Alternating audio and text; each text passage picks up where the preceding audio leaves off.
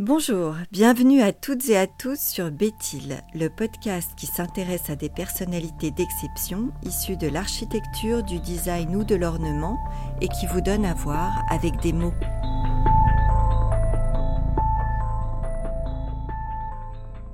La Maison de Verre, commanditée par le docteur d'Alsace, est à l'origine un hôtel particulier parisien du XVIIIe siècle.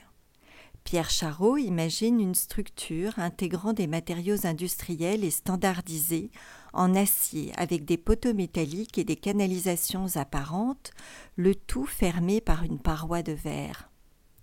Conçue pour être ouverte et adaptable aux transformations, la maison de verre joue avec ingéniosité de l'éclairage qui filtre au travers des pavés translucides enchâssés dans leur structure de métal.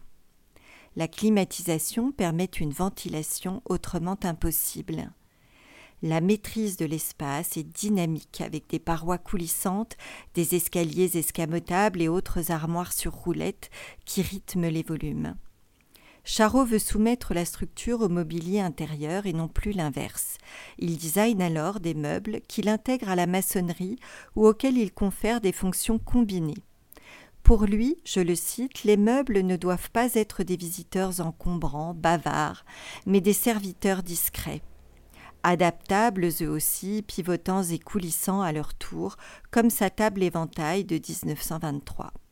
Considérée comme son œuvre majeure, la maison de verre fera basculer Pierre Charot de figure installée de l'art déco à designer et architecte de la modernité.